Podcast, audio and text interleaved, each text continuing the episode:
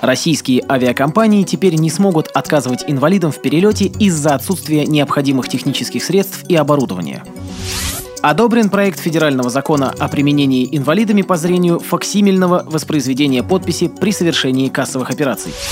В Петербурге открылся ботанический сад для незрячих. Далее об этом подробнее. В студии Денис Золотов. Здравствуйте. Российские авиакомпании теперь не смогут отказывать инвалидам в перелете из-за отсутствия необходимых технических средств и оборудования. Соответствующий закон, направленный на обеспечение прав инвалидов по беспрепятственному пользованию воздушным транспортом, подписал Владимир Путин. Документ также запрещает туроператорам и перевозчикам требовать от инвалидов документы, подтверждающие состояние их здоровья. В аэропорту и в самолете инвалидам и маломобильным людям должны бесплатно оказываться такие дополнительные услуги, как сопровождение и помощь при перемещении по территории аэропорта, регистрации на рейс и оформлении багажа, прохождении досмотров и контроля. Предоставляться кресла-коляски для передвижения по территории аэропорта и на борту воздушного судна – в соответствии с законом, Росавиация по согласованию с Минтруда РФ устанавливает требования и сроки оснащения воздушных судов техническими средствами и оборудованием, обеспечивающими доступность воздушных судов для инвалидов.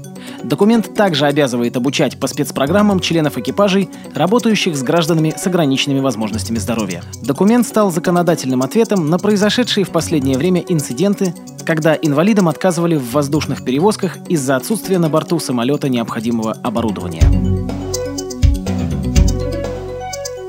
Как сообщил пресс-службе ВОЗ президент Всероссийского общества слепых Александр Неумывакин, в аппарате управления ВОЗ рассмотрен и одобрен проект федерального закона о внесении изменений в федеральный закон о социальной защите инвалидов в Российской Федерации и основы законодательства Российской Федерации о нотариате в части применения инвалидами по зрению факсимильного воспроизведения подписи при совершении кассовых операций и материала к нему.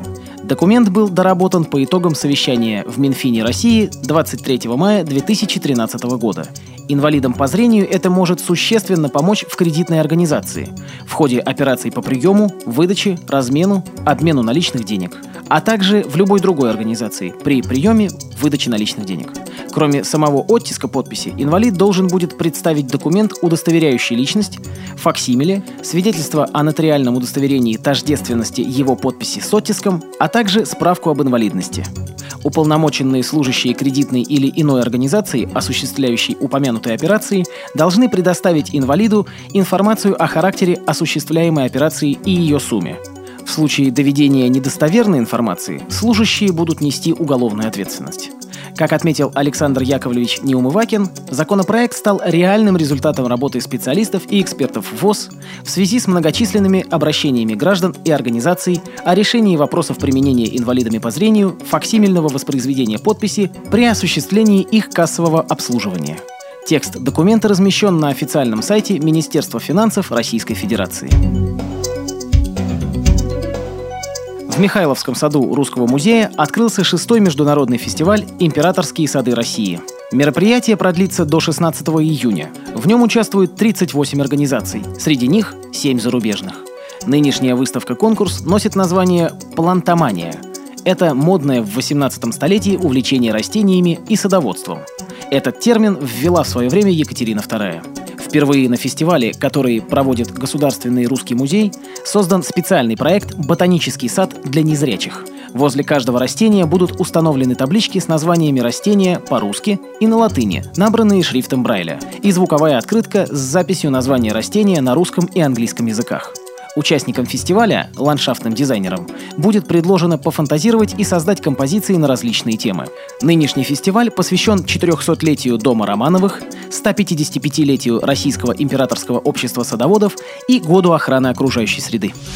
При подготовке выпуска использованы материалы информационных агентств и интернет-сайтов. Мы будем рады рассказать о новостях жизни незрячих и слабовидящих людей в вашем регионе. Пишите нам по адресу новости собака ру. Всего доброго и до встречи!